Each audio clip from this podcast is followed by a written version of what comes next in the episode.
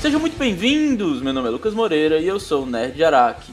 E hoje vamos direto pro Japão falar um pouco sobre animes. Aqui estamos com dois convidados mais especiais. O primeiro Nerd de Araki com mais de um convidado. E uma delas é sangue do meu sangue, minha irmã. Konnichiwa, minasan. Kono Vitória desu. Ah, eu sou a Vitória. É um prazer estar participando desse podcast. E o nosso outro convidado é diretamente da Europa. Se apresente aí para os nossos ouvintes, Pedro. Então, eu gostei do. Eu gostei do japonês da Vitória, então vou tentar fazer também um. Konnichiwa, boku wa Pedro desu. É. Boku wa. Ih, esqueci, já em japonês. Então, pessoal, o episódio de hoje é sobre animes. É, eu sou um otacão assumido, cresci assistindo Naruto, One Piece, Bleach. E esses dois aqui são especialistas, eles vão falar de animes que provavelmente vocês nunca ouviram falar, mas fique atento aí que o conteúdo vai estar tá extremamente gratificante. Dicas, sugestões, vamos falar um pouco dessa cultura otaku que muito, vem crescendo bastante aí nos últimos anos.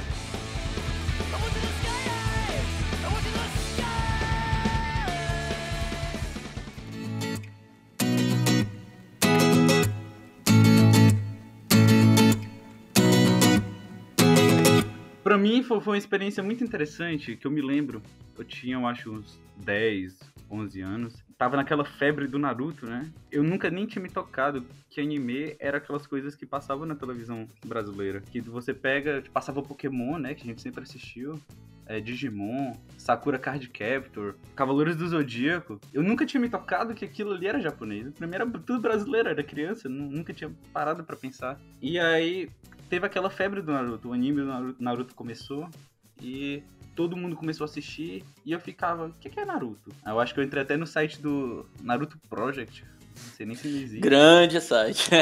e aí, tipo, muita gente não deve nem saber o que é RMVB, baixar a qualidade RMVB pra assistir todo pixelado. Nossa. que a galera esperava os fansubs né? Que era exatamente. Os fãs que sabiam japonês e legendado. E aí tinha lá sempre os mais conhecidos, Sharingan Fansub, é, tinha o a Punch, Punch Fansub, exato, eu lembro também. Mas esses caras aí, eles faziam e eles não podiam vender, né? Sem fim lucrativo isso, e coisa do isso, tipo. exatamente. Cara, eu me lembro que eu entrava no, no Rapid Share. Não sei se você lembra do Rapid Share. Só podia fazer dois downloads a cada hora, alguma coisa assim. Sim, sim, sim. Aí tu tentava baixar os animes e não conseguia baixar porque acabava o limite diário, alguma coisa assim. E a internetzinha de um mega pra baixar, cara, muito legal. Nostalgia até. Um mega? Um, um mega tu era o Schumacher da internet, que eu lembro que minha internet era 300 kbps. a minha era de um mega, cara. Então baixava 100, kb, 100 kbps por segundo, então era tipo ela terminou de assistir um episódio e já tinha baixado outro. Era, já dava pra emendar. Todo mundo que tem primeiro contato com anime não sabia o que era um anime propriamente dito. É. A pessoa assistiu o desenho na televisão, provavelmente passando no SBT ou na TV Globinho, ou até mesmo na Band. Eu lembro que o primeiro anime que eu assisti mesmo, acompanhando, foi Cavaleiros do Zodíaco e eu não sabia que era anime. Eu sabia que era Cavaleiros do Zodíaco porque passava na Band. Tinha Dragon Ball também, que foi outro. Na minha cabeça eu não tinha consciência que era um anime propriamente dito. Era um desenho massa, que tinha porrada, tinha sangue e tudo mais, e eu gostava e eu sentava lá e assistia. Agora, quando eu me dei por gente mesmo que, ah não, isso é anime, eu vou acompanhar, sai semanalmente o episódio, vou assistir, o primeiro desses, com certeza, foi Naruto. E o meu contato com Naruto foi até interessante, porque eu, o meu primeiro contato com Naruto foi pelo YouTube. Era. Eu não, não, não chegava a baixar, porque, enfim, eu acabei de falar que minha internet era 300 kbps. E quando eu tive internet, porque antes lá em casa não tinha internet. Eu, eu, eu, eu conheci Naruto, tava começando o Shippuden, que tava lá lançando mesmo a primeira temporada, que era quando ele, ele vai atrás do Gara né? Por conta da, da invasão da, do Sasori e do Deidara na, na Vila da Areia, exato. E aí eu comecei, tinha no YouTube, eu pesquisava no YouTube e tava lá. E aí tinha parte 1, parte 2, parte 3, parte 4, que era na época que os vídeos do YouTube eram no máximo, sei lá, 7 minutos um vídeo no YouTube. Tinha limite, então você tinha que dividir o episódio em várias partes, porque não, não cabia o episódio inteiro de 20 minutos. Olha só que surreal isso, né? E aí, no Teresina Shopping tinha uma Lan House. E nessa Nossa, Lan House verdade, tinha cara. todos os episódios de Naruto, desde o clássico até os últimos já lançados. E eu comprei os DVDs dessa Lan House. O cara me vendeu, ele gravou os DVDs pra mim. É, dos episódios de Naruto e aí eu assisti em casa. Aí, eu, aí foi quando eu iniciei o Naruto clássico e aí foi acompanhando. Nessa época que eu fui acompanhando, já tinha internet na minha casa. Depois que eu comecei a acompanhar, terminei o último DVD, aí eu comecei a baixar meus próprios episódios. Então, essa foi, esse foi o meu primeiro contato com anime mesmo, propriamente dito. Em paralelo disso, já com já dessa ciência, eu fui atrás de outros animes. Nossa, vocês estão falando assim, tipo, as coisas assim, nossa, mas na minha época, não sei o que, seus boomers. Daí, tipo, eu tô me sentindo muito Nutella aqui, tipo, eu tive um contato muito menos presente, assim, em questão de computação, quando eu era mais nova. Tipo, não ia muito em lan house, não sei o que.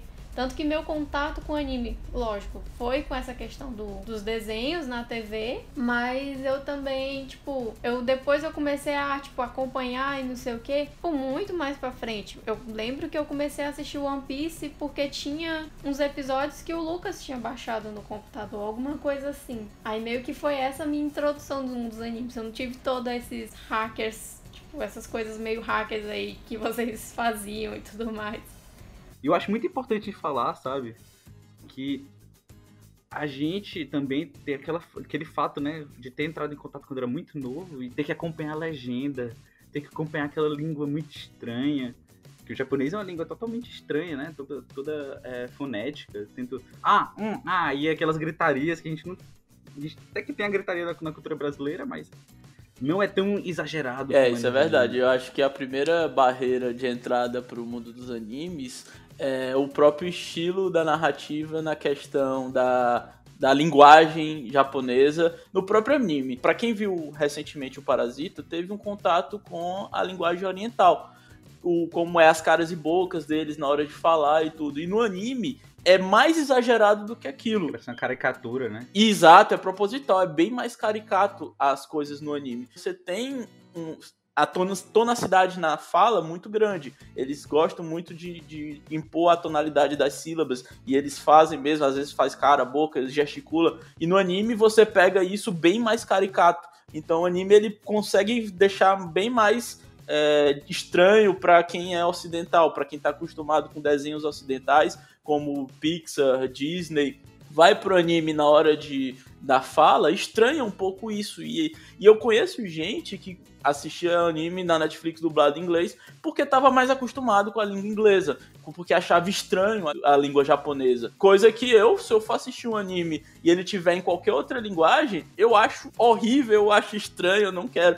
O único anime que ainda desce pra mim são os animes que quando eu era criança eu assistia dublado, tipo Dragon Ball, Cavaleiro Zodíaco, Yu Yu Hakusho. Tu assistiu dublado Naruto? Não, eu assisti Naruto japonês sempre. A dublagem eu achei horrível. eu me lembro que eles traduziram da Tebaio tô certo! Nossa, velho. Era uma coisa, era uma coisa horrível. Aí ficava, ficava o anime todinho. Tô certo! Tô certo! Nossa. Eu acho que Naruto pode ter os problemas que tem, a pessoa pode falar mal do Naruto que for, mas na minha opinião, Naruto tem uma, um, uma importância muito grande no mundo dos animes. O final foi uma bosta? O final foi uma bosta. Isso aí é inegável. Se você pegar assistir só o Naruto clássico, beleza, eu botei a Bia pra assistir Naruto, eu falei pra ela parar na saga do Pen e falei, ó, daqui pra frente, daqui pra frente é. É que nem Death Note, né? Death Note, depois que aquilo, aquilo acontece, ninguém quer mais assistir. É, não, depois do Death Note, no, no, no, meio da temporada. Mas tem um ponto interessante em Death Note, que realmente esse não era o final esperado pelos criadores. Se você assistir Bakuman, que é um, um, um anime também do mesmo criador, é meio que você pega algumas referências, porque é meio que uma releitura da história dos próprios criadores de Death Note de que eles querem produzir um anime e meio que a história culmina tipo falando como eles queriam que terminasse o anime. Pode botar um, um spoiler alert aí. Alerta de spoiler de Death Note. Pule para 10 minutos e 40 segundos. Spoiler, spoiler, spoiler, spoiler, spoiler. Mas no final, digamos assim, É, em Death Note, você tem a continuação após a morte do L. Sendo que é, quando você olha pro anime do Bakuman, eles querem que os dois protagonistas, tanto do bem e o do mal, na história que eles estão criando, no mangá que eles estão criando, eles querem que o protagonista do bem e o do mal morram juntos. E é justamente isso o, final esperado do de Death Note, que os criadores estavam querendo para a obra. Eles queriam que o L e o Kira morressem juntos. Concordo com tudo que a Vitória falou, e eu acho que o, Baku, o, o Bakuman ele tem um, um, detalhe muito importante, que é essa questão política, de monetização. Então o que é que tu vai ter? Tu vai ter, tu vai ter o mangá dando muito dinheiro, e aí ele mostra, olha, você precisa lançar um capítulo toda semana, você precisa lançar capítulo o tempo todo. Você não pode parar, você só vai parar quando a série estiver indo pra merda. É basicamente isso que o Bakuman mostra. E aí, tipo, eles foram pressionados a continuar o Death Note, não ter o final que eles quiseram. O Bakuman quer mostrar isso, que foi por causa disso. E eu acho isso muito interessante. É, é porque o anime no Japão é uma indústria como qualquer outra o anime é uma forma que o japonês tem de expressar muita coisa. Você tem obras de anime que são melhores do que muitas séries. Você tem uma linguagem no anime muito única. Tu tem, tipo, mensagens maravilhosas. Com certeza. É algo que eu já bato nessa tecla desde o episódio de quadrinhos. A mídia é diferente. O filme, cinema, você tem o seriado, você tem o livro, você tem o quadrinho, você tem o anime tudo isso são tipos de mídias diferentes e cada mídia tem os seus é, as suas nuances. Cada mídia sabe como tratar de certos assuntos de certa forma com seus artifícios. O desenho norte-americano, por exemplo, ele é muito mais proposto na pegada de divertir. Ele tem essa pegada muito mais de entreter, uma pegada mais que você assiste para dar uma risada. Ele é muito mais voltado para comédia. E o desenho japonês, ele é muito mais voltado para a questão da contar a história de diferentes perspectivas. E aí que entram os estilos de animes, que uma coisa que o japonês gosta muito é de organização e ele gosta de catalogar cada coisas. Então você tem estilos de animes diferentes. Você tem o anime shonen que é voltado para é, o público mais jovem, que é na porrada, que você tem uma característica muito clara de anime shonen. Ele tem aquela linha que você bate o olho e fala: Isso é um anime shonen.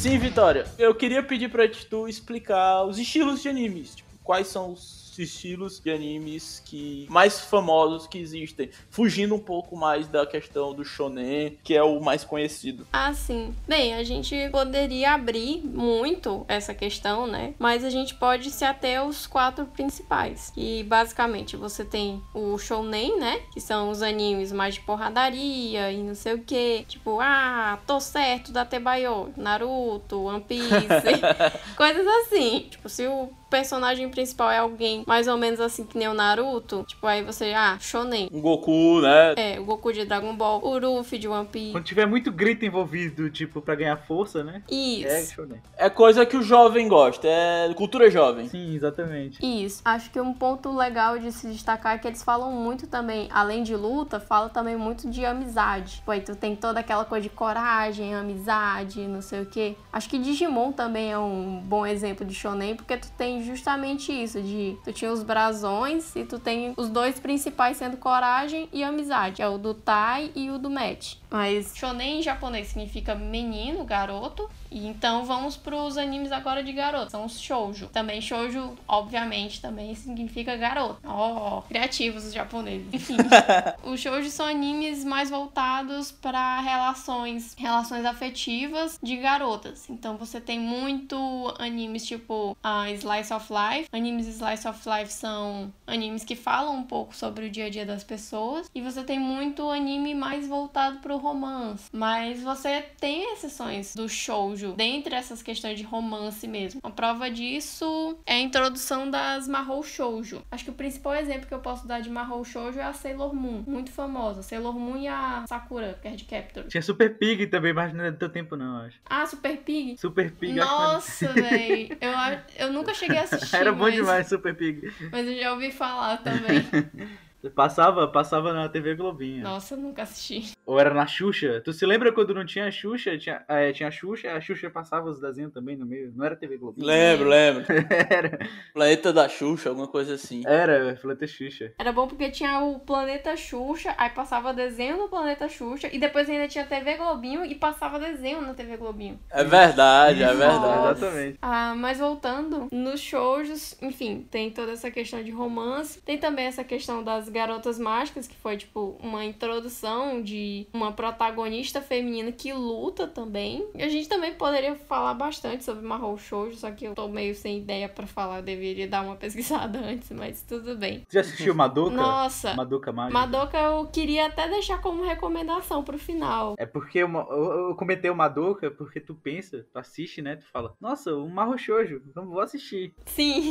Quando pensa que não, a gente acaba, a gente acaba parando no próximo gênero, que é o Seinen. Exatamente. De Madoka, por incrível que pareça, Seinen. Exatamente. E aí, novamente, Seinen significa homem adulto, digamos assim, é tipo adulto. E daí, no Seinen, você já entra um pouco mais nessa questão de jogos mais psicológicos, você entra com animes com mais sangue, animes um pouco mais sérios. Eu sei que o foco no, aqui é falar sobre animes e não sobre mangás, mas é interessante falar que nos mangás de Seinen, eles costumam ter kanjis mais complexos do que nos, nos mangás shonen. Então, tipo, já prevendo o público que ah, vai atingir. Exemplos de Seinen famosos, você tem o próprio Death Note, que eu acho que é o mais conhecido. Attack on Titan. Parasite. Eu não sei se Full Metal pode ser considerado Seinen. Não, Full Metal é shonen. Porque Full Metal tem uma pegada mais filosófica também. Mas ele não entra. Ele acho que bebe um pouco dos dois. Ele talvez fique no meio termo. Aquele infame terceiro episódio do, do, do Fullmetal. Não, não, não, não, não, não. É proibido falar desse episódio aqui.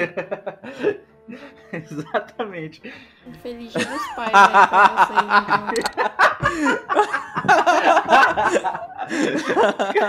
Sensacional. Sensacional. E por último, Josei. É, o Josei. Josei é, é da mesma pegada do shoujo, só que você tem um você é voltado mais para mulheres, tanto que novamente Josei significa mulher. Ah, oh, novidade. Daí, enfim, não conheço muitos Joseis, eu não costumo consumir muito, mas uma obra muito famosa de Josei que eu poderia citar seria Nana, em relação de romance e trata com muito mais profundidade toda essa questão de, de relacionamento e enfim, relações sociais da, tipo, das protagonistas no mundo onde elas estão inseridas. É interessante mais por isso também.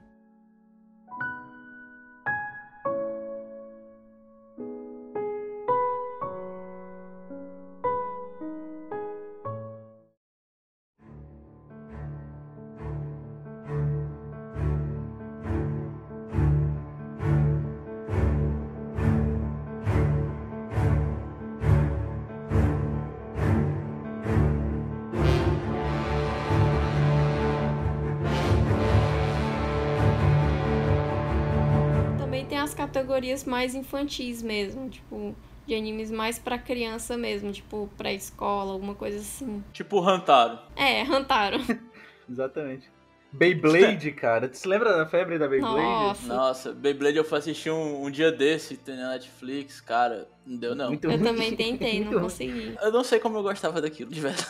Cara, era pura manipulação pra gente comprar a porcaria da, do, dos Yo-Yo. É. Oh, mas Yu-Gi-Oh! também é Yu-Gi-Oh! é legal. Dá pra assistir Yu-Gi-Oh! Concordo, concordo. É Yu-Gi-Oh! Cara, mas é porque assim, Beyblade era tipo, ah, tem as feras. Ah, nós temos uma gangue, não sei o quê. Então você via, era um bando de pirralhinho junto pra jogar peão. E Yu-Gi-Oh! tipo, tinha toda aquela coisa de jogos das ervas e não sei o que. Yu é pesado, pô. É uma coisa também que o japonês ele faz muito, né? Que é utilizar o anime como propaganda, como um gancho para vender alguma coisa. Por exemplo, acabamos de dar dois, que é a Beyblade e o Yu-Gi-Oh! Que o Yu-Gi-Oh! a Konami quer vender o jogo de cartas, única e exclusivamente para isso. Beyblade, para meu ver, não tem nada a acrescentar a não ser a batalha lá dos peão. Você tem Pokémon para vender o jogo. Você tem Bakugan também. Você tem Bakugan, exatamente. Então, o japonês ele também utiliza muito do anime como método de marketing, de propaganda.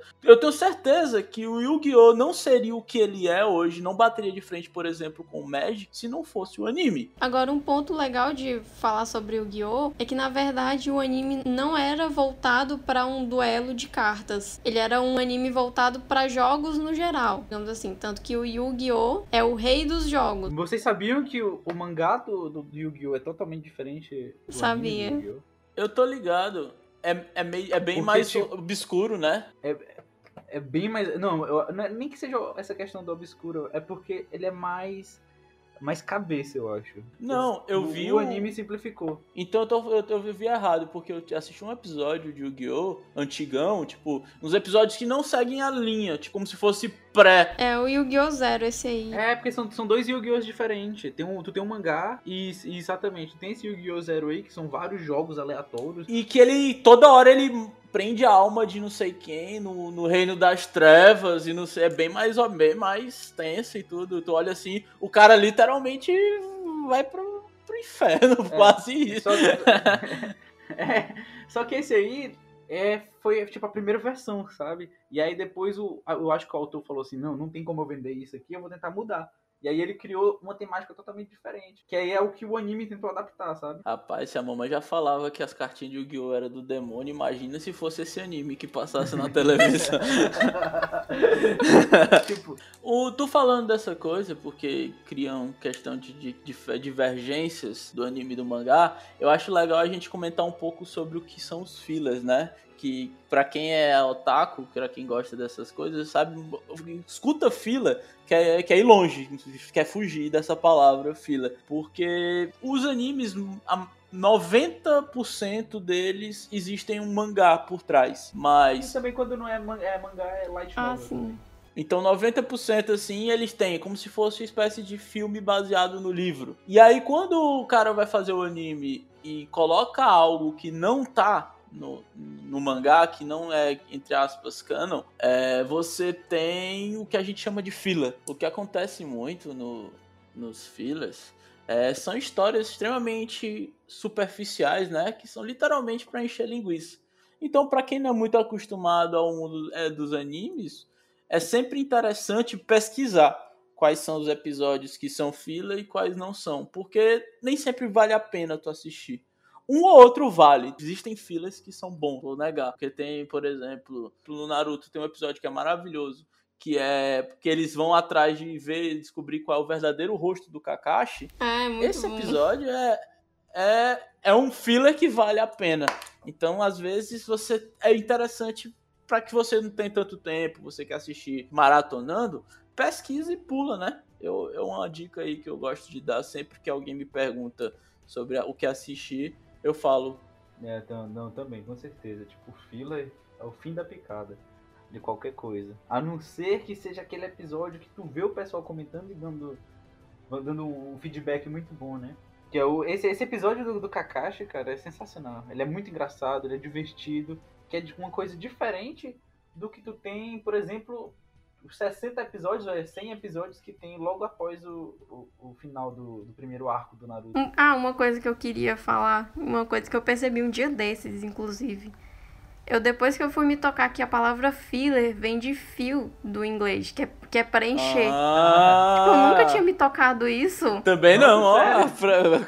Exato. Agora, a Vitória me falou de um que aproveitou disso, dessa ferramenta do filler, para melhorar que é nem sempre isso acontece, eu fiquei até surpreso quando ela me falou, que é o é o Demon Slayer. Ah, não, não exatamente. É porque Demon Slayer é um bom ponto de falar. Principalmente assistam Demon Slayer, se vocês estiverem interessados. Le assistam antes de ler o mangá. Justamente porque é, a autora do mangá, ela foi evoluindo enquanto escrevia, enquanto fazia o mangá. Então, o começo da história, é, as cenas de luta não eram muito elaboradas. O desenvolvimento da história, tipo, ao longo do mangá, tipo, não era bem construído. Você pode pegar, por exemplo, sei lá, um mangá de Naruto, um mangá de One Piece e comparar com o início de Demon Slayer, você vai ver que, tipo, pô, um negócio... A menina não sabia construir direito a história, fazer um segmento legal. E daí eles, quando foram adaptar pro anime, eles olharam assim, pô, a história tem potencial, história incrível, foda pra caralho. Mas você não sabe escrever uma história. Então, deixa que a gente escreve a história. a gente pega o que você Nossa. fez e a gente desenvolve isso para ficar interessante. E foi o que aconteceu e ficou incrível. Então é quando o estúdio bota o dedo pra melhor, né? Porque o que muitas vezes acontece é o contrário. Às é vezes é verdade. o mete o dedo né? pra pior. Exemplo disso é Fullmetal Alchemist. E no Fullmetal Alchemist, o, o primeiro é muito caído. Muito caído, muito caído mesmo. Tanto é que lançaram direito foi o Brotherhood. Que para mim é, o é, o único que existe para mim é Fullmetal Alchemist Brotherhood. O primeiro Fullmetal foi um delírio coletivo, gente. Vamos, con vamos convencionar aqui. Sim, não, com certeza. Eu acho, eu acho importante comentar, a gente tá falando de filler, lembrar que antigamente isso era muito comum, de tipo, tu fazer o anime tentando é, seguir o mangá, só que chegava uma hora que tinha que lançar mais episódios, só que o mangá ainda não tava avançando, né? Então, por exemplo, é o caso que aconteceu com o Fullmetal. Então, eles simplesmente encerraram de qualquer jeito, porque eles não tinham ideia de como fazer o final. É, então, hoje eu percebo que as produtoras, até para economizar dinheiro, né, para não ter que fazer um milhão de episódios, elas estão separando por temporadas. Então, tipo, tu, tu, tem, tu tem o, o, Bakuman, o Bakuman é dividido em três temporadas e é fiel ao, ao, ao mangá. Tu tem, deixa eu ver aqui, o Fruit Basket está sendo refeito. Nossa, incrível Fruit mesmo. Fruit Basket está sendo refeito e aí está sendo fiel. Extremamente. Está sendo fiel ao mangá. Boku no Hero também. É, Boku no Hero, exatamente. Dividido, tá na quarta temporada já. O Attack on Titan. Uhum, Cara, é a forma então, moderna de fazer anime hoje em dia desse jeito. É dividir por temporada. Antigamente você, que nem tu falou, tu tinha toda semana um episódio do anime e aí chegava um momento que o anime acompanha o mangá, porque dá bem mais trabalho do cara fazer o mangá do que o episódio de anime. É, eu falo em questão de trabalho porque não, normalmente o mangá é feito apenas por uma pessoa. O mangaka ele cria o roteiro e faz a história, normalmente. Então tudo isso demora um tempo, demora dá um trabalho. Ele desenhar, fazer os traços, pensar na história e tudo. No anime, um episódio normalmente tem cinco, seis capítulos de mangá. Tem toda uma equipe, às vezes, grande por trás, uma Toei da vida, que é uma empresa gigante. De, de animação japonesa. Então você você acompanha e na hora de acompanhar, às vezes o cara tem que enrolar um pouco para o cara começar a escrever mangá, dar um espaço para que eles possam trabalhar. É por isso que Naruto tem saga fila, é por isso que Bleach tem saga fila, é por isso que One Piece tem saga fila. Por isso que muitos animes terminam antes do mangá. O anime termina é, e o mangá continua depois. E aí tem realmente um verdadeiro fim. Alguns não são, é, alguns são cancelados por outros motivos. Às vezes não deu tanto sucesso assim. Eu posso dar um exemplo de Erguia, que é um que eu gostava também e que foi cancelado, mas ele foi justamente não foi por conta do mangá, foi mais porque não fez tanto sucesso quanto esperava. o Pedro falou também do exemplo de Fruits Basket, Fruits Basket aconteceu justamente isso, de o anime teve 12 episódios certinhos, não terminou a história do mangá. E agora, em, 2000, em 2019, continuando em 2020, eles estão fazendo a tipo, fazendo, refazendo o anime todo. Estão fazendo um, um remake. E eles estão seguindo fielmente ao mangá que já terminou. Então eles têm a obra completa para planejar todo o anime pra, tipo, pra planejar os episódios direitinho, o que, que vai falar em cada um. Anyway. Hunter x Hunter foi assim também, tanto é que tem duas versões. Tu tem a versão Hunter x Hunter antiga, que de 1900 e carne assada, não vou lembrar agora o ano, que ela vai, se eu não me engano, até um ponto que eles têm que finalizar. E aí eles mudam assim o final e pronto. Em 2011 saiu Hunter x Hunter reformulado, até vai até a saga, a saga das formigas, fecha o arco do Gon. O cara é o maior hiato de, de mangás do mundo, é dele. E tá aí.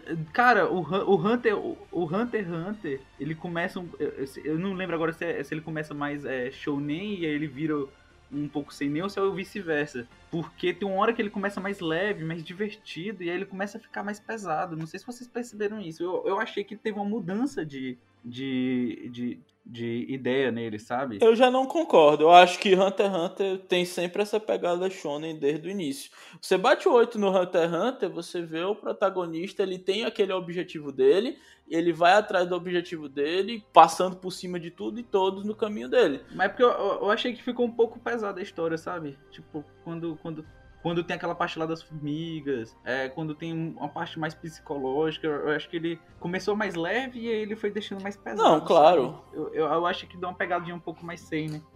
Eu não sei, é uma, é uma, opinião minha, sabe?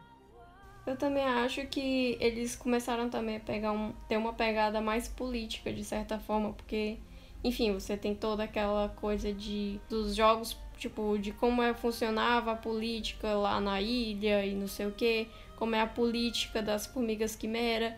Ah, mais para frente no mangá também tem um, de certa forma, vão ter lutas que vão ter jogos políticos também envolvidos. Então, ao mesmo tempo, você tem toda essa seriedade também de essa questão de a vida é preciosa, que é tratada em, enfim, nas formigas quimera, mas você também tem essas coisas mais políticas. Então, realmente é uma é uma seriedade a mais na obra. Pois é, é isso eu, o meu ponto era esse, tipo, e, e quando tu começa a falar de, de, de, categorias, às vezes o autor começa focando em uma categoria só, só que ele abre, parece que abre um leque para ele de onde ele pode levar essa história para ficar ainda mais interessante, e aí ele vai atrás desse, desse, disso, sabe? Que é como a Vitória falou, Hunter x Hunter começa leve, divertido, maravilhoso e vai ficando melhor ainda. Não tem aquela queda, não tem uma ascensão, oh, desculpa, não tem um declínio, é só ascensão. Cara, aquela saga da ilha eu acho meio ruinzinha, sabia? A, a do jogo, que eu esqueci o nome. Ah, Sim. eu gosto de Grid Sim. Island. Ah, eu, eu gostei. É, eu achei ela meio piorzinha do que a da torre, por exemplo. Eu diria que é uma queda. Porque tem a saga da torre, né? Do, tem a das aranhas e aí a das formigas, se eu não me engano, é essa ordem. É, essa ordem. E aí o, o jogo eu acho meio ruinzinho, o negócio das cartas lá, o vilão é meio ruinzinho. Acho, é, é bem meh. Eu gostei, eu gostei. É porque, é porque foi um, treinamento diferente, né? Do, do, do, do dos personagens. Mas todo, todo anime que, que se preze tem um. Não tem como. É longo, Sim. quando é longo, Sim, não tem como ficar em alta sempre. Mas eu acho que é interessante a parte do, de Grid Island. Primeiro, porque tem o treinamento do Gon e do Kirua. Tem o treinamento com a, Bis, a Bisca, né? E segundo, e segundo porque uh, tem uma maior introdução do universo de Nen, que é Hunter x Hunter. Porque. Exatamente, porque é um jogo, mas você abre, tipo, muito as fronteiras de como você pode trabalhar o NEM. Então antes o NEM ele, como a gente tá foi introduzindo, foi introduzido ao NEM na saga da torre, então você tipo, nossa, é um poder, não sei o que, tal, pipipi popopô. Agora você tá tipo. Cara, nem, nem o criador sabe o que é. É verdade. ele, ele, acho que chegou um ponto que ele criou uma história tão complexa que ele não quer mais nem desenhar essa porcaria. Cara, o NEM, quando tem a primeira explicação do que é o NEM, tu, tem, é, tu não entende, pô. Tu, tu, tu, eu, eu, eu pego uma aposta, eu quero saber quem entendeu o que é o NEM. Porque explica o NEM, aí você caga pra tudo isso. Sim, exatamente. Fica só. Só vai, né? Só. É basicamente isso.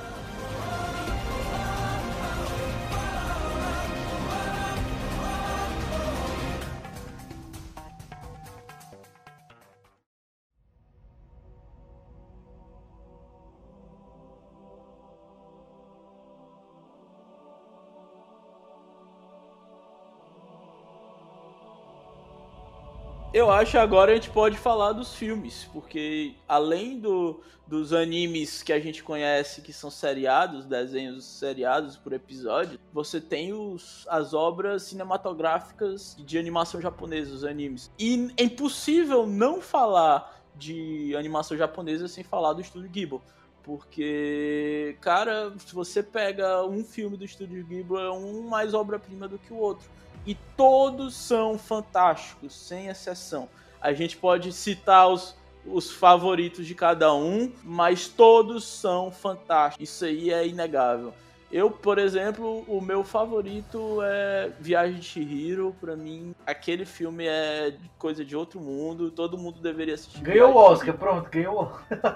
ganhou um Oscar, sabe? E é um, e é um dos filmes indicados, tipo, um dos 100 melhores filmes do século, se eu não me engano. O Ghibli, acho que meu filme favorito é o Náusica do Vale dos Ventos. Eu sou, sou B-side. E eu acho também, cara, que os animes longa-metragem é o ponto onde quem não é tão acostumado com a cultura de anime pode entrar. Ele pode começar assistindo anime ao invés de ir pra é, série episódica, que às vezes um anime tem quase mil episódios, vídeo One Piece, por exemplo, que isso talvez seja uma barreira de entrada para quem não conhece. Assiste filme de animação. Estúdio Ghibli pega qualquer um do Estúdio Ghibli. Meu amigo Totoro. Princesa Kaguya também. Você tem a Viagem de Chihiro. Porco Rosso, tem é, Castelo Animado. É porque eu quero falar o nome em inglês, que é o Castelo Voador. É, em inglês é Castelo Voador, acho. Tem o Castelo Animado e também tem Castelo no Céu. Você vai gostar com toda certeza, se você não é fã de anime. E, e cada um tem uma mensagem fantástica. Todos os filmes do Studio Ghibli têm essa proposta de não ser simplesmente um anime vazio. Ele tem uma mensagem por trás. Você assiste muito bom. É, eu não acabei nem falando meu favorito do, do estúdio Ghibli, mas seria justamente meu amigo Totoro. Acho legal a forma como o clima todo é construído em cima da paisagem, no sentido de tu tem todo aquele clima bucólico de as duas meninas terem se mudado para uma casa de campo e aí tudo é visto no ponto de vista infantil das duas, das duas crianças. Você tem a presença do Totoro. Enfim, é um universo muito fantástico e você sei lá, você só pode, você pode simplesmente desligar o cérebro e começar a assistir e você vai se divertir, você vai se sentir animado, você vai, você vai gostar. Você não precisa pensar muito e mesmo assim você vai ter o seu momento ali. Por esse ambiente fantasioso, né? A gente pode ter romances. Como tu tem Your Name, tem 5 centímetros por segundo. Sendo Your Name um filme sensacional, né? Tinha um, vi tinha um, um filme que eu assisti com um amigo meu. Eu não, eu não sei o nome dele em japonês. Mas a tradução é Eu Quero Comer Seu Pâncreas. E... Parece filme do Zé do Caixão, isso aí. e, pois é, mas por incrível que pareça, era um romance. E é um romance daqueles que você chora no final. O nome do filme é Quero Comer Seu pâncreas. Ah, quanto ao negócio dos filmes, eu, a gente tem que falar disso. Acho que o, o principal, assim, a gente falou do, dos filmes do estúdio Ghibli e, enfim, são filmes incríveis mesmo. Tipo, a produção do estúdio Ghibli se compara com a produção da Disney às vezes. Eu não vou dizer sempre, mas um filme que é um, tipo, um essencial, assim, tipo, para você assistir é Akira. Tipo, é uma das principais obras que você pode, você tem que destacar do mundo dos animes. Ghost in the Shell também. Maravilhoso, maravilhoso mesmo. Ghost in the Shell, você assistiu o filme com a Scarlett Johansson e gostou, e é vai assistir Ghost in the Shell e você vai ver o quão porcaria é aquele filme. A Voz do Silêncio também, maravilhoso. Ah, nossa, a Voz do Silêncio é muito bonito mesmo. Muito bom, a Voz do Silêncio. Inclusive tem na Netflix. É, tem na Netflix. Já dá pra dar uma abertura aí. Pra quem ainda não, não tá muito acostumado aí. Com certeza.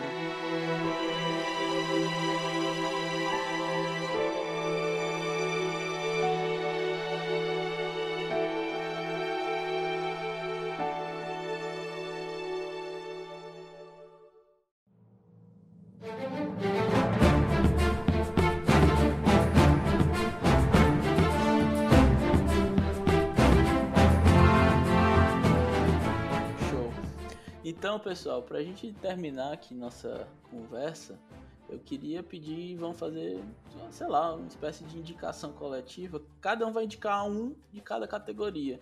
Vamos começar para cada um falar o seu anime favorito, para ficar de indicação aí pro, pro pessoal, que se a gente acha que é o favorito, pode ser que quem não assistiu vale a pena assistir.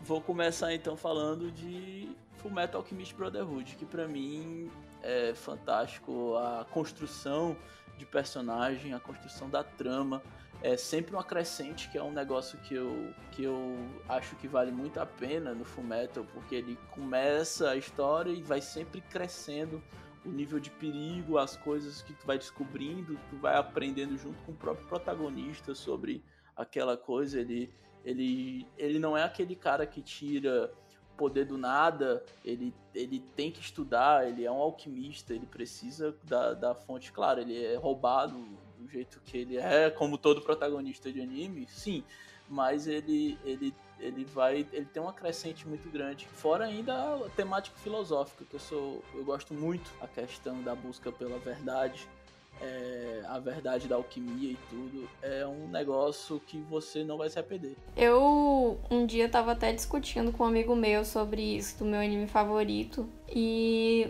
eu acho que eu não, não posso falar outro senão One Piece. Ah, por mais que todo mundo diga, poxa, mas tem mais, quase mil episódios e não sei o que. Tipo, One Piece é uma obra muito completa em si, porque é, nada se perde dentro da obra. Eu poderia citar, por exemplo, em Naruto, que você tem vários personagens que foram subdesenvolvidos, que eram personagens importantes, que estavam presentes, tinham muito tempo de tela, e mesmo assim eles não tiveram muito da sua história desenvolvida, muito da sua personalidade desenvolvida. E o One Piece faz. Ah, véi, a Tenten tem menos tempo de tela do que o banco, o balancinho do Naruto. Também. Não, mas tu falou aí de personagens importantes que são subdesenvolvidos. É verdade. mas voltando para One Piece, é interessante justamente isso, porque nada é perdido em One Piece, tudo é reaproveitado. E esse ponto, por exemplo, do Jiraiya, de que ah, o Jiraiya morreu, não tem mais o que desenvolver, e One Piece acontece isso, de ter um personagem que morre e mesmo assim continuar desenvolvendo. De certa forma foi um pouco isso. raso, mas Obrigado. ainda assim foi desenvolvido. Tipo, o personagem ainda teve todo teve tipo falou sobre a infância dele, falou sobre alguns outros pontos que aconteceram sobre esse personagem que morreu, que eu não quero falar sobre isso agora porque senão é muito spoiler. Mas Nossa, chorei litros. Não, quem não chorou não tem não tem alma. Sim. O One Piece ele tem um universo muito complexo e ainda assim muito coeso. Isso que eu acho fantástico da obra, você ter 900 episódios e uma coisa que às vezes é colocada bem no começo, ela volta. E nada é perdido. Eu não coloco One Piece como meu anime favorito por conta que ainda tá saindo, né? Não acabou e tudo. Eu tenho medo do que. Sim. Enfim, o que pode acontecer. Pode... Depois de Game of Thrones, gente, nunca se sabe o que pode acontecer. Por isso que eu não coloco. Mas eu considero sim, com certeza válido. É One Piece. Mas se tu for parar pra prestar atenção também, é, o foco do One Piece, de One Piece é justamente na jornada. Então, se a jornada tá sendo boa, se a jornada tá sendo, tá sendo legal, tá sendo divertida, é isso que tá valendo. Então, tipo, a jornada em One Piece é incrível. A jornada você se diverte, você chora, você sente raiva de alguns personagens, você fica confuso às vezes. E mesmo assim é uma jornada que tá valendo a pena. Por mais que às vezes a gente não chegue em lugar nenhum, mas a jornada em One Piece vale a pena. Por isso que eu considero, mesmo não tendo terminado, um anime muito bom e é o meu favorito. E fez tua vida, né, também, tipo, parar pra pensar. É, ela tá cres... ela acompanhando. One Piece nasceu no mesmo Exatamente, ano que eu, já é um ponto. Minha vez agora. É, meu anime favorito é o Steins Gate. É, muita gente conhece, mas muita gente também não conhece, nunca nem ouviu falar, não sabe o que é, não sabe o que, é que se trata. E eu acho engraçado do Steins Gate é o seguinte: ele foi lançado em 2011 e eu assisti em 2012. É, na época eu não sabia nem que existia o, o My Anime List, né? Que é o maior site para anime. Então Gente, fica a recomendação, se você tiver em dúvida do que assistir de anime, você entra no My Anime List, tem um, um, um ranking lá muito bom. A maioria das coisas no ranking são, que estão lá em cima são muito boas. É, então, tipo, eu não, não sabia nem o que era, eu não sabia o que se tratava. E é muito engraçado, porque ele se trata sobre viagem no tempo. E esse tema de viagem no tempo é sempre assim, né? Tipo, ah, mas sempre fica um, um, uma coisa errada. Ah, sempre tem um, um plot hole. Eu comecei a assistir isso, foi em 2012, eu tinha acabado de assistir De Volta para o Futuro. E eu ficava, nossa, De Volta para o Futuro é muito bom, não sei o quê, então eu quero assistir alguma coisa com temática de viagem no tempo. Então fui direto, bati no Steins Gate, sem saber do que se tratava. E cara, eu simplesmente surpreendi por, por conta do, do, que, do que se passa dentro da cabeça do, do da, dos personagens. Tu vai ter um desenvolvimento excelente é, do, do, do, do, main character, que é o Howin Kyoman. E aí, tipo, tu começa a ver, ah, esse cara é louco, esse cara não sem noção. E, e ele não tem motivo de ser desse jeito. E aí, como é que um cara desse tem amigo? Por que, que esse povo tá falando com ele?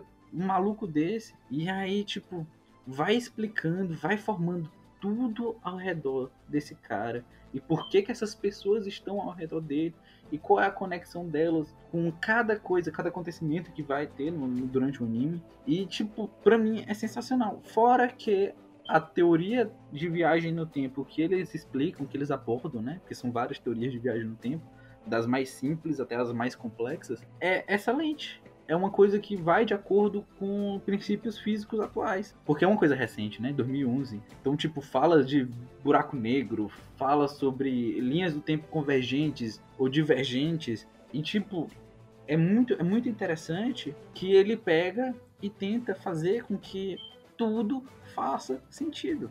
Tudo faz sentido. O começo sempre está ligado ao fim. E isso, para mim, é uma coisa sensacional. Sempre que tem alguma coisa que mostra esse começo tanto ligado ao fim, que foi o que a Vitória falou no One Piece, que tu pega uma coisa que apareceu lá no começo e que tu consegue encaixar e que faz uma coisa perfeita, que faz aquele, aquele sentimento emocional, para mim é maravilhoso. E o Steins Gate tem isso. Agora vamos para a segunda parte da rodada de indicações, falar de um anime que tem no serviço de streaming que vale a pena a galera assistir. Primeiro Netflix ou tanto, tanto Não, um, qualquer um dos dois, tanto faz. Eu vou tentando fugir aí do, do óbvio, né? Porque tem os famosos no, no Netflix, principalmente. Mas eu quero botar o Devil May Cry Baby aí no, Nossa, incrível. na lista. O traço é bem diferente, talvez. É um, eu não, não me agradou. Mas não é para agradar, é proposital Sim. aquele traço mesmo, para ser desconfortável. E o anime é. Tem uma palavra para descrever o anime que é desconfortável. Ele é todo desconfortável, mas a história. Como eu falei, eu gosto de temáticas filosóficas, tem um, um, uma filosofia muito grande por trás da história. É, é, bem pesado o anime, tanto é que a censura dele é 18 anos, né? Se tu gosta dessa pegada, é, assista. assista. É, cheio de surpresas, me surpreende muita coisa. E não é também uma história fácil de ser digerida, então você tem que prestar bem atenção em alguns detalhes e tudo mais para entender que é o que é cada coisa ali. Mas é muito bom, eu recomendo bastante. São 10 episódios, se eu não me engano. É bem rápido, você assiste aí no final de semana, talvez. Se você maratonar em um dia, você assiste. É muito bom, muito bom mesmo. Tem dois pontos que eu queria falar sobre, sobre Devilman Crybaby. O primeiro é que tem um vídeo do Guto, da, da Cronosfera, falando sobre Devilman Crybaby como esse é um dos animes da década. Justamente porque, tipo, essa questão do traço, ela realmente incomoda muito. Ela incomoda, tipo, muito mesmo, porque é tudo muito disforme, tipo, você que é acostumado com umas coisas mais bonitinhas, você fica realmente incomodado com tudo isso. Mas a história vai sendo construída e de repente você nem se importa mais se tá tudo, tipo, se o traço é estranho, porque tudo tá, vai estar tá estranho. Então o traço vai ser o de menos. E fora que o, o traço também é um, um um artifício da narrativa. Exato. Porque eu não quero dar muito spoiler, mas a diferença do traço em certos pontos quer dizer muita coisa. Você bate o olho num personagem, ele tá desenhado de um jeito, você bate o olho em outro, tá desenhado de outro jeito, você já sacou de uma coisa que pode ter acontecido pela trama. E isso é um, um artifício que a narrativa usa de muito, muito, muito, muito, muito, muita inteligência. Olha, pronto, uma coisa que vocês. Eu não, não tinha me interessado e aí vocês falando isso, talvez eu vá assistir com outros olhos. Dar a segunda chance, sabe? Um segundo ponto que eu queria falar é que eu fui mostrar o primeiro episódio pro, pro amigo meu de, de, de Devilman Crybaby. Eu gravei a reação dele pra. Tipo, quando ele foi na, na festa lá.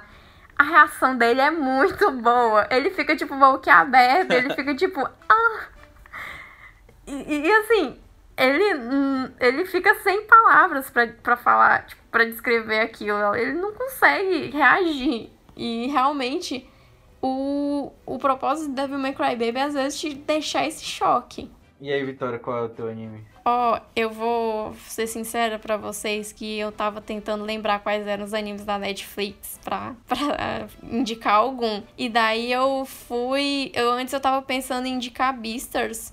Só que eu acho que o melhor que eu posso indicar mesmo é Carolyn Tuesday. Carolyn Tuesday é uma produção original da Netflix, que é um anime sobre música. Assim, o contexto é uma cidade em Marte. Tipo, você tem. A, as pessoas conseguiram sair da Terra e foram, e foram para Marte. E Marte meio que é um. É mais desenvolvido que a Terra. A Terra ficou a galera mais pobre e a galera rica foi para Marte, digamos assim. É interessante como a música chegou a evoluir a ponto de que as pessoas não mais produzem a música. As músicas são feitas por inteligências artificiais, meio que olham padrões que já foram feitos para criar outras músicas que sigam mais ou menos aqueles padrões. E nisso você tem a Carole e a Tuesday, que são duas meninas que se encontram ao acaso e elas decidem fazer música meio que a moda antiga. Elas criam a letra, elas criam a própria composição. A Carole ela toca teclado e a Tuesday toca violão. São coisas que realmente, tipo, não existem mais naquela época, tipo, não é mais tão comum você ver pessoas tocando e cantando assim. Tipo, geralmente é tipo uma puta produção e não sei o quê. E é interessante justamente isso, porque é, é uma parada mais futurista mas você tem a música, porque, enfim, a música é um negócio que conecta gerações e os episódios, eles têm nomes de músicas famosas. Tipo, tem um episódio que é The Kids Are Alright, digamos assim. Tipo, os episódios são nomes de músicas famosas e vai sendo desenvolvida justamente a trajetória dessas duas meninas sobre essa questão de elas entrando no mundo da música e elas sendo meio que diferentes em questão a isso e tudo mais. É um anime muito bom, é incrível. Eu recomendo fortemente. Ainda bem que eu abri o site da Netflix para checar. Minha vez? Vai lá, Pedro. Então, como eu falei no começo, né? Meu, minha recomendação já, já, já foi falada. É Vinland Saga, que é uma história viking. Então, para quem gosta dessa temática, é sensacional ele se passa nos anos de 1100, na época que o, a Dinamarca estava invadindo a Inglaterra, quando a Inglaterra virou um território da Dinamarca. Ou seja, é uma coisa que é baseada em fatos reais. Então, o que, que ele vai contar? Ele vai montar a trajetória do personagem principal, que é um, um garoto de 4 ou 5 anos de idade, não lembro agora quantos anos ele tinha. E aí ele vê uma coisa acontecendo e ele sente necessidade de se vingar. Ou seja, uma temática que já é batida, né? Mas a forma que essa temática de vingança é explorada é, a coisa, é o que é interessante, justamente por todo esse contexto é, viking, né? Então, o que é que vai acontecer? Ele vai, ele vai acabar é, num, num campo de basicamente de, de vikings e vai viver, começar a viver com vikings desde os 4 anos de idade. E o, o anime trata, trata muito bem que a que ponto a vingança serve pra gente. O que é a vingança? Será que vale a pena mesmo a pessoa se vingar? Então, pra mim, assistam Vinland Saga, que é sensacional. E aí, pra gente terminar essa rodada aí, pode. Aí o terceiro fica aí livre aí pra você indicar um que você acha que merece. Eu vou começar com um que eu assisti recentemente que me surpreendeu bastante, que foi Sora Yori, que é o lugar mais distante que o universo, que é um anime que ele é muito bonito, trata a temática da amizade, que você assiste ele e ele se torna bastante divertido a jornada. É a história de, de um grupo de amigas que se conhecem, que elas têm o objetivo de ir para a Antártida, porque a mãe de uma delas era ela trabalhava na expedição até lá na Antártica. E aí elas começam a trabalhar de uma forma de ir para lá. E nisso elas vão, elas se conheceram com esse objetivo. Uma delas, ela tinha o objetivo de fazer alguma coisa ela, na vida, porque ela queria viver uma aventura. E e cara, parece uma temática bem simplória, mas tem uma carga emocional muito grande. Os episódios eles vão se desenvolvendo de uma forma que te, te deixa entretido, que vai te pegando. É, vale muito a pena, é um anime bem curto, se não me engano, são três episódios. Outro que dá para assistir aí no final de semana. E ele tem uma temática bem mais leve, porém com uma carga emocional muito grande. Muito, muito bom mesmo. O traço é muito bonito, a trilha sonora é muito boa. a, história ela se desenvolve muito bem, ela se presta atenção nas entrelinhas, é, você entende muita coisa na caso da música, no traço. É bem legal, bem legal mesmo. Sora Yori tem um nome bem grande, mas você pode botar um lugar mais distante que o universo. Eu quando fui pesquisar Sora Yori, eu botei anime Antártica e apareceu, mas também é válido.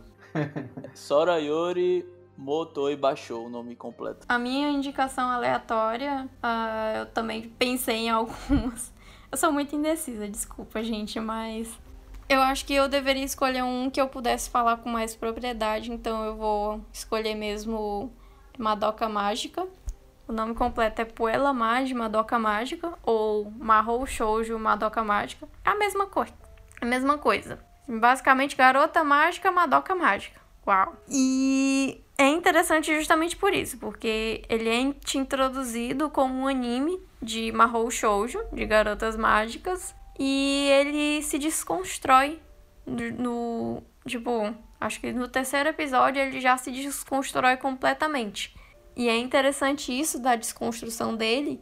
Primeiro que ela é muito rápida, segundo que ela ele realmente se desconstrói mesmo, tipo, eu lembro que você começa a assistir e tá tipo. O clima do episódio é, é sempre aquele de garotinhas fofinhas e não sei o quê. Mas aí quando. Aí chega até a finalização, a finalização é bonitinha, a música é fofinha. E aí quando você tem aquele momento, aquele ponto de virada, que é já no terceiro episódio, até a, até a finalização muda. A abertura é a mesma, na verdade, mas a finalização muda já fica com uma temática mais sombria e tudo mais. E aí você é introduzido naquilo, você fica com o coração mais pesado, porque você sabe que merdas vão acontecer. Enfim, o plot twist também é muito. Eu, eu acho muito bom, tipo, eu acho incrível, tipo, o, o que é feito. Eu, eu, sou, eu sou fraca para chorar em animes, então eu também chorei no final. Resumindo, é uma obra muito boa, é bem desconhecida. E vale muito a pena. São, acho que 12 episódios, é tipo bem curtinho também. É, e eu acho que minha indicação aleatória vai ser uma coisa que é tipo uma franquia, na verdade, é inspirada em jogos, chamada é, Fate Stay. Aí você vai ter uma penca de, de animes feitos sobre isso. Mas o, o, o, primeiro que saiu, se eu não me engano, foi o Fate Stay Night, que é muito bom, né? Mas o que eu mais gosto é o Unlimited Blade World. O Unlimited Blade World é, é, é sensacional para mim. Era isso que eu ia falar. Digamos que é uma releitura do, do Stay Night. Eu gosto, eu gosto da temática, é porque é uma temática, é porque é uma temática mais histórica, sabe? Tipo assim, não é, não é porque trata de história, é porque o jogo basicamente é um jogo, uma, digamos assim, a competição. E aí o, o, competidor vai receber uma figura histórica. E essa figura histórica é uma pessoa, uma pessoa, é uma pessoa que foi muito importante na história, entendeu? Aí quando tu descobre, quando tu descobre o nome dessa figura histórica, ela ganha o, o poder supremo dela, tipo isso. E, é, e, e, eu gostei, eu gostei, eu gostei dessa, dessa pegada dele. É um shonenzinho bem descontraído. Tipo, não tá nem no meu top 10, mas é um shonenzinho descontraído que eu gosto. Agora eu vou defender um peixe aqui que é um famosíssimo, um, um clássico do mundo dos animes, Jojo Bizarre's Adventure. Ah, primeiro que você, em todo anime que você assistir, com certeza você vai encontrar alguma referência de Jojo. Porque Jojo é muito característico. Tipo, o traço de Jojo é muito característico. A narrativa de Jojo é muito característica também. Mais pra frente você é introduzido aos stands, que são meio que as manifestações da alma, tipo, uma forma de poder da pessoa. E daí os stands, eles têm os nomes dos stands têm referências de músicas da cultura pop no geral. Por exemplo, tem um stand que se chama Red Hot Chili Pepper, uh, tem um stand que se chama Bites the Dust, em homenagem ao Queen. Uh, enfim, basicamente o, os nomes dos stands são em referências são referências tanto a rock quanto a músicas. E infelizmente teve um problema de direitos autorais por causa disso. E aí os nomes dos stands tiveram que ser mudados com, depois que o anime saiu. Então, às vezes você vai escutar o cara falando: Ah, vá, Aerosmith, e é o nome do stand dele, e aí você vê na legenda, tipo, uma outra coisa completamente diferente de Aerosmith, tipo aviãozinho, não sei o que das quantas. eu não sabia disso, eu nunca acompanhei Jojo. Jojo, o nome já diz o que você tem que esperar, aventuras bizarras e acabou, né? É. Jojo é bizarro. É exatamente. Mas é bem legal, mesmo, é bem legal mesmo, Jojo. Eu ainda não, não tô acompanhando, eu até comecei, mas parei motivo eu que seja. Também tive isso aí. Comecei cinco episódios. Mas dizem que é, o começo é fraco mesmo. O começo não é bom é, mesmo. É. Fica bom a partir da terceira temporada. A partir da parte 3. Exatamente, foi o que me falaram. Aí, é um sacrifício. Aí me falaram, aí eu tenho que assistir 20 episódios? Né? Cara, existem animes que tem, tem começos ruins que depois ficam ótimos. Dizem que Reborn é um deles. Reborn é um anime que o começo é muito, muito maçante, depois fica muito bom. Muito bom. Nunca assisti, mas fica aí uma indicação. É, pra mim eu também, também fico. também tô pendente aí.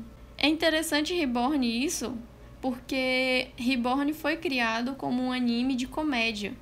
E só depois ele evoluiu para virar um anime mais de porradaria mesmo. Tipo, tanto que realmente Reborn tem um começo ruim, porque ele é um anime, ele era um anime de comédia. E daí, de, tipo, de repente, introduziram assim, vamos fazer uns, um negócio mais sério, vamos botar umas porradas aqui, botar um, umas trocas de tiro. Aí a galera, hum, tá bom, bora. E aí deu certo. E aí por isso que Reborn, tipo, é, é um puto anime. Eu nunca assisti. Comecei, mas não, não terminei. Mas depois de um tempo ele, ele engrena e vai só pra frente, só subindo.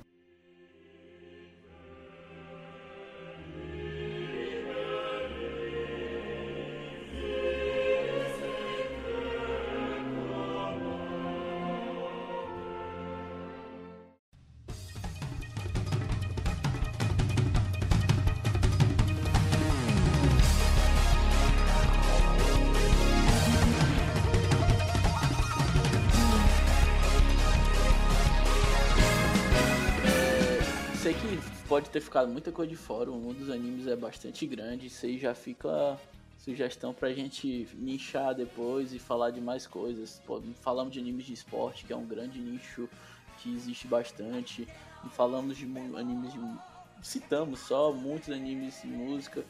Então, no mais futuro, com certeza terão mais episódios. Esses dois aqui sabem bastante. A Vitória, pra mim, é a maior especialista de anime que tem. Ela toda hora tá com um anime diferente que eu nunca ouvi falar para assistir. O Pedro é outro que sabe bastante. Eu quero agradecer muito, muito mesmo a participação de vocês. Foi muito, muito massa essa conversa. E vocês aí foram. Obrigada aí. Não, cara, você que é fantástico por oferecer a gente essa oportunidade uhum. de estar aqui, né? Tem que prestigiar isso aqui, tá? Tá contigo. E é sensacional poder mostrar o conhecimento da gente, e discutir sobre essas coisas. Eu, eu gostei muito de, dessa experiência. Foi a primeira vez que eu gravei esse podcast. Então, futuramente, se quiser me convidar, aceito. Também tô aceitando convites. Achei bem divertida a ideia de gravar um podcast e tal. Ah, minha primeira vez, assim, gravando. Acho que podcast é interessante justamente por isso, porque você não precisa, sei lá, mostrar seu rosto, alguma coisa assim. Então, eu posso meio que tá mais relaxada para falar as coisas. E, enfim, a conversa flui de uma forma, tipo, muito dinâmica. Exatamente. Quero agradecer também a você que está ouvindo até aqui. É muito. Sei que tá, tá sendo muito legal essa interação da galera, tá gostando bastante. Isso aí tá me motivando cada vez mais a gravar outros podcasts. Nos siga aí nas redes sociais, no Instagram e no Twitter. E divulgue, compartilhe para seus amigos que é otaku, compartilhe aí com a galera pra a gente ter uma interação mais sobre anime. Eu acho que é uma paixão aqui em comum de todos. Eu acho que muita gente gosta tanto de anime, até mais do que série. Em, em, é o meu caso. Geral. A Vitória mesmo. é, o programa vai ficando por aqui. Sigam o Nerd Underline Blog no Twitter e no Instagram. E até a próxima semana. Tchau!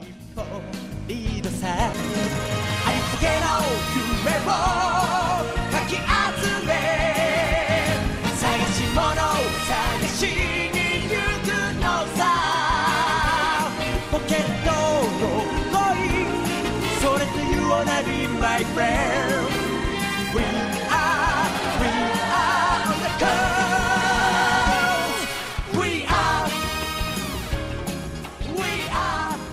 É. E agora tu vai falar de mim, né? No caso? Fica à vontade aí Oi. pra se apresentar. É porque tu só falou vitória, porra. E tu esqueceu de falar que eu tava no meio. Querem refazer? Não, tu vai fazer só o cut. A, a, a, tu vai fazer o cut. A Vitória falou isso aí. Aí cut. Aí agora tu vai fazer. E agora, diretamente da Europa.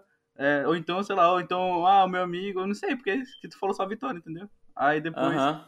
E, aí, e aí, e, aí, e nosso. Tá bom, beleza. Now the world don't one drop.